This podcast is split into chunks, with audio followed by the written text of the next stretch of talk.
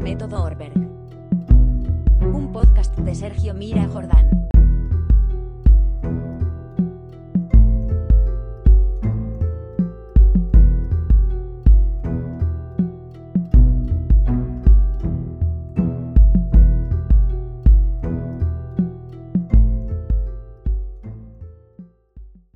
Salvete audientes. El capítulo anterior terminaba con el niño Marcos saliendo de la casa. Ahora, al principio de este capítulo quintum decimum, Marcus librum et tabulam et cetera res fedens tusculum ambulat. ¿Repasaste el participio? Marcos camina a Túsculo llevando el libro, la tablilla y las demás cosas. Recuerda que iba solo, porque el esclavo que lo acompañaba, Medo, ha abandonado a la familia. Ese esclavo que iba junto al niño de camino a la escuela recibía el nombre de pedagogo, que en griego significa literalmente acompañar o llevar al niño. En Túsculo está la escuela, ludus, que es lo que representa el dibujo inicial, con el magister Diodorus, que es vir graecus. De hecho, su nombre significa en griego regalo de Dios. En la antigua Roma, la educación no era pública, aunque sí muy generalizada en los primeros años del niño, antes de los 11 o 12 años. Por esos años, los padres mandaban a sus hijos a escuelas privadas dirigidas por maestros, muchos de ellos sin vocación alguna, que cobraban las clases directamente a los niños. Esas escuelas estaban en cualquier parte, habitaciones traseras de callejuelas oscuras, salas amplias que daban a la calle, donde el ruido exterior entraba por las ventanas. Por ello, y por el mismo carácter de los niños, la disciplina se mantenía con firmeza. Fíjate en lo que dice la línea 6. Diodorus magister severus est, qui discipulos suos virga verberat. Había escuelas en las que además del maestro había esclavos cuyo cometido era sujetar a los alumnos para que el profesor pudiera azotarlos con la vara. Eo modo, magister severus discipulos improbos punide solet. Punide, de donde viene punible, que merece castigo. En la escuela, donde sucederán algunos capítulos, Marcos se encontrará con otros alumnos, Tito y Sexto, aunque todavía está de camino. Este es un capítulo importante, como todos desde luego. Vamos a aprender el significado de algunas palabras nuevas, como considere, antónimo de surgere, levantarse, sella, silla, tacitus, adjetivo de tres terminaciones derivado del verbo tacere, que ya sabemos que significa callar, statim, que quiere decir enseguida, sin embargo, lo fundamental de este capítulo es lo que podemos ver en ese primer diálogo entre el profesor y los alumnos antes de terminar la primera sección. En la línea 20 pregunta el profesor, ¿Curtus solus es sexte? Hasta ahora todas las formas verbales del libro estaban en tercera persona, bien en singular o bien en plural. Aquí tenemos un ejemplo de segunda persona del singular, el tú, cuya desinencia en presente termina en s. Y claro, la respuesta tiene que estar en primera persona del singular, el yo. Ego solus sum quod ceteri discipuli omnes absunt. Esa forma sum, yo estoy, yo soy, termina en m, pero recuerda que es un verbo irregular.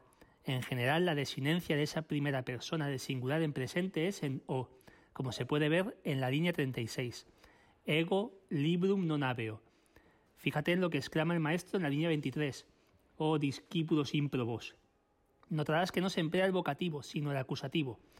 Esto es así cuando a lo que se alude no está presente.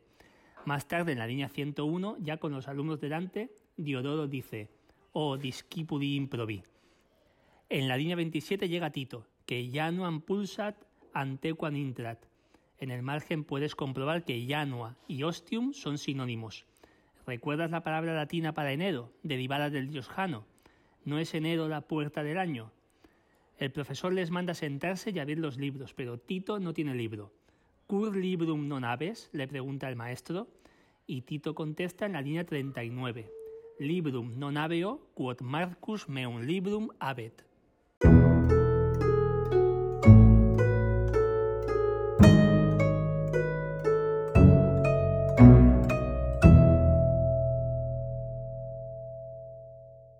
La llegada de Marcos a la escuela nos ratifica en algo.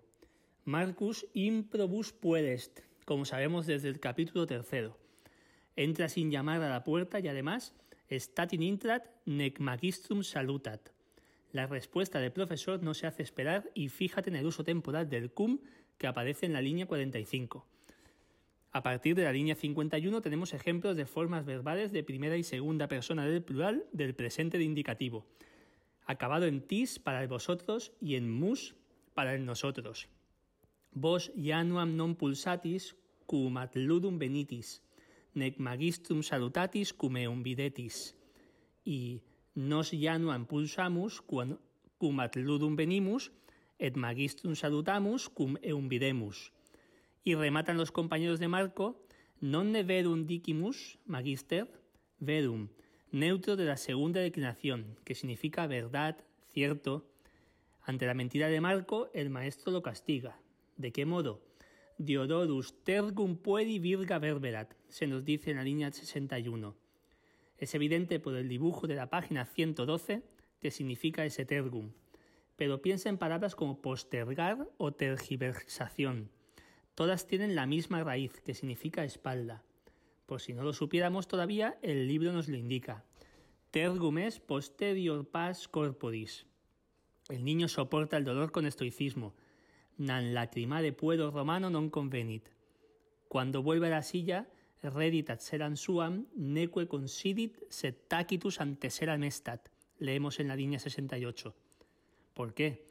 Non consido quod sedere non possum. En el margen tenemos las formas en singular del verbo poder possum, potes, potest, derivado del verbo ser, y en la línea 115 las formas en plural, possumus, potestis, possunt.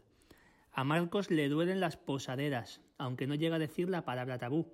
Fíjate en el rodeo que emplea. Mi dolet pars tergi inferior inquasere de soleo, lo que provoca la risa de los otros niños. Sin embargo, es una palabra prohibida. Lo dice el mismo profesor ean corporis partem nominare non convenit. Fíjate en la línea 81, donde aparece el genitivo vocativo. Is se refiere a quinto, domi est apud matrem suam. Ese domi, genitivo de domus, se refiere a casa. Piensa en palabras como doméstico o domótica. Parece que los niños no quieren comenzar la clase. Ahora el problema es que Marco no le devuelve el libro. El verbo es redere. A Tito, si éste no le devuelve su manzana aunque eso último es más difícil, pues como leemos en la línea 90, it iam inventre meo est. Y termina la sección con un juego de palabras en boca del magister Diodorus. Titus tibe malum dare non potest, at ego tibi malum dare possum, nisi hic et nunc tito librum redis. Malum, además de manzana, significa castigo. Un juego de palabras que no tiene traducción porque se pierde en español. Tito no puede darte la manzana, pero yo puedo darte un castigo si aquí y ahora no le devuelves a Tito el libro. ¿Lo ves? En español ya no tiene gracia.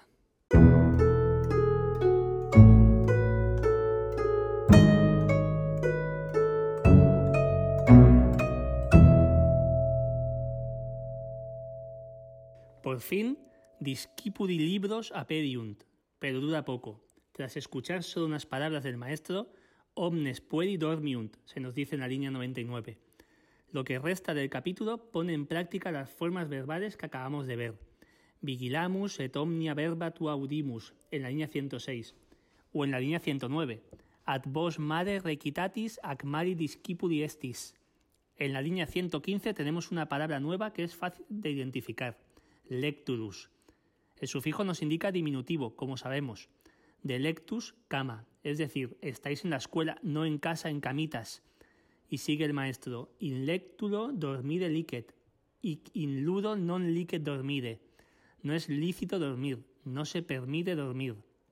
De nuevo, magister datus discipulos virga verberat. Y como antes, los alumnos no pueden sentarse a causa del dolor. Mejor para el maestro.